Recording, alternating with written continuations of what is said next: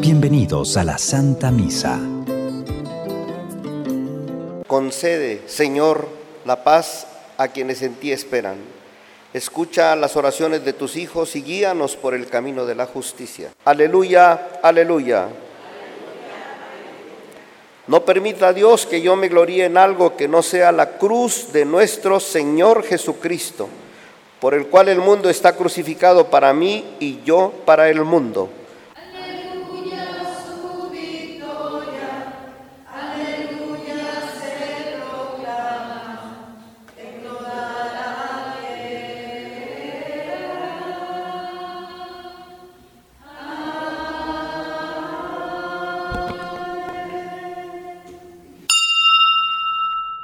El Señor esté con todos ustedes, hermanos. Proclamación del Santo Evangelio según San Marcos.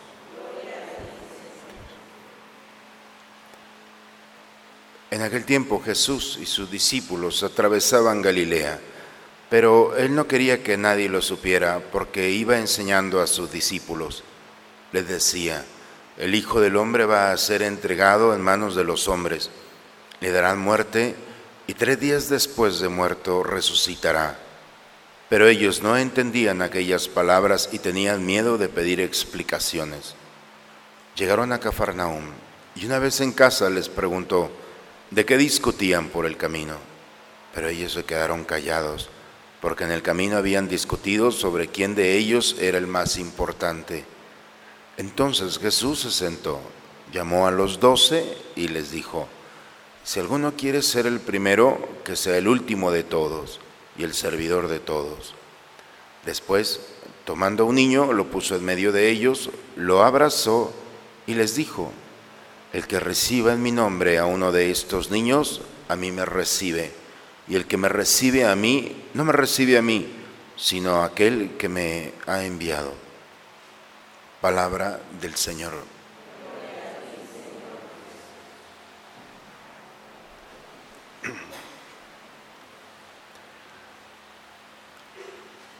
La carta que hemos escuchado, hermanos, en la primera lectura del apóstol Santiago, nos habla sobre una realidad humana.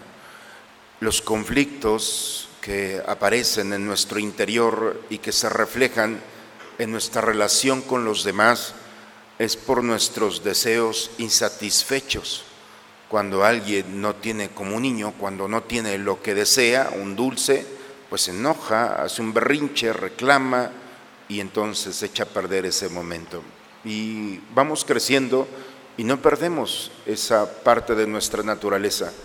Y por eso dice que ante esos deseos que ambicionamos y no tenemos, creamos la guerra. Y con, la, y con la guerra pues viene todos los conflictos. Y en ocasiones cuando tenemos un deseo insatisfecho, entonces muchas veces culpamos a Dios. Y dice el apóstol, si Dios no nos ha dado eso que le hemos pedido, es porque no es bueno para nosotros. Quizá pueda ser un consuelo y decir, bueno, no es bueno para mí. Porque quizá lo que estoy pidiendo es para derrocharlo en placeres. Y hay que tener en cuenta que nuestros deseos, si brotan de Dios, entonces por Dios van a ser colmados, y no solamente de bienes espirituales, hablo de bienes también materiales y físicos que hace referencia. Y nos dice, tenemos que ser prudentes, y la prudencia significa no entrar gratuitamente ni a lugares, ni con personas, ni a circunstancias que nos roben la paz. Y eso le llama a él resistirle al diablo si nosotros somos prudentes, el diablo se alejará de nosotros. Y si nosotros nos acercamos a Dios, entonces Dios se acercará a nosotros. Y ese Dios se acercará a nosotros es toda su gracia, todo su amor y sobre todo el poder satisfacer esos deseos que hay en el corazón. Acercarnos a Dios no solamente es un encuentro espiritual, es un encuentro providencial donde Dios actúa en favor de aquel que se acerca a Él en toda clase de bienes. Y esto no es tan importante, Él lo entendió porque Él iba caminando el Evangelio el día de hoy Iba caminando con el Señor cruzando Galilea y el Señor les iba explicando estas cosas, pero, pero ellos iban pensando en otros. Jesús les iba diciendo, si ustedes están cerca de mí, van a participar de mí, van a tener esos deseos y satisfechos, porque yo voy a dar mi vida por ustedes. Y mientras estaba dando un gran discurso, la mente de aquellos estaba totalmente en otra cosa. ¿Por qué? Porque entre ellos venían platicando quién era el más importante.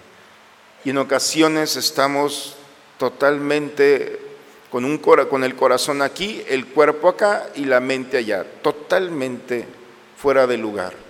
Y entonces, para poder entender este mensaje, nos está hablando el Señor y el apóstol el día de hoy que hay que ser personas íntegras.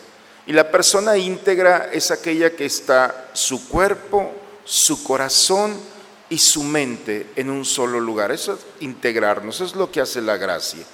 Porque mientras mi cuerpo esté aquí, mi mente allá y mi corazón allá, entonces el mensaje, por más profundo que sea, no va a tocar nuestra historia. Y entonces andaremos caminando enojados, molestos por nuestros deseos y satisfechos. No sé si encontramos la lógica de este día, pero hoy el Señor nos invita a hacer un esfuerzo, a vivir la radicalidad de estar en un solo lugar. La bilocación dejémoslo como una gracia que Dios nos lo da para estar en muchos lugares. Pero mientras no tengamos esa gracia, disfrutemos de nuestro presente. Que tu mente, que tu corazón y que tu cuerpo estén en un solo lugar. Porque si es así, entonces tus deseos serán colmados. La escritura el día de hoy.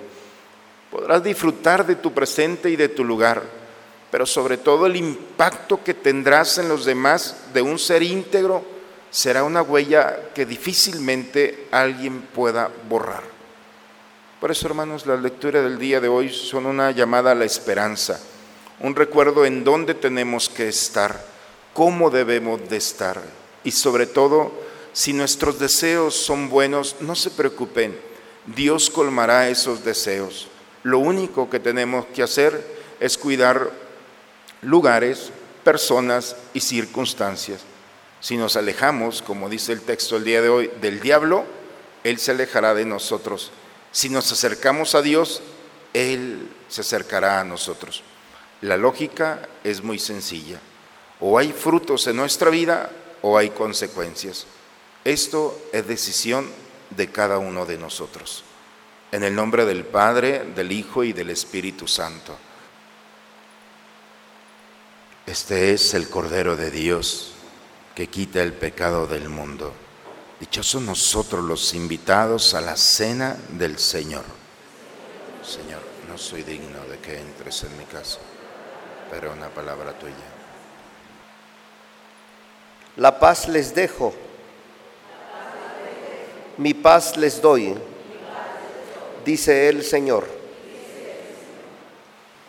Concédenos, Señor, en abundancia el espíritu de caridad, para que alimentados con el cuerpo y la sangre de tu Hijo, fomentemos con eficacia entre todos la paz que Él mismo nos dejó, Él que vive y reina por los siglos de los siglos. El Señor esté con ustedes, hermanos. La bendición de Dios Todopoderoso, Padre, Hijo y Espíritu Santo, descienda sobre ustedes, sobre sus familias y permanezca siempre. Pues hermanos, el gran reto, no solamente del cristiano, del ser humano, es vivir nuestro presente, sin olvidar nuestro pasado, porque pues nos dice quiénes somos, ni tenerle miedo al futuro, pero vivir íntegros significa estar en un presente con todo el peso de nuestra humanidad nuestra mente, nuestro corazón y nuestro cuerpo. Podemos caminar con Jesús, pero si vamos caminando en pedacitos, no va a funcionar esto. Tenemos que caminar como somos, viviendo la realidad que estamos enfrentando. Y aún en los momentos difíciles, si caminamos íntegros, no se preocupen, no nos vamos a arrepentir de haber vivido ese momento como Dios manda. Por eso la lectura del día de hoy es, tenemos un presente.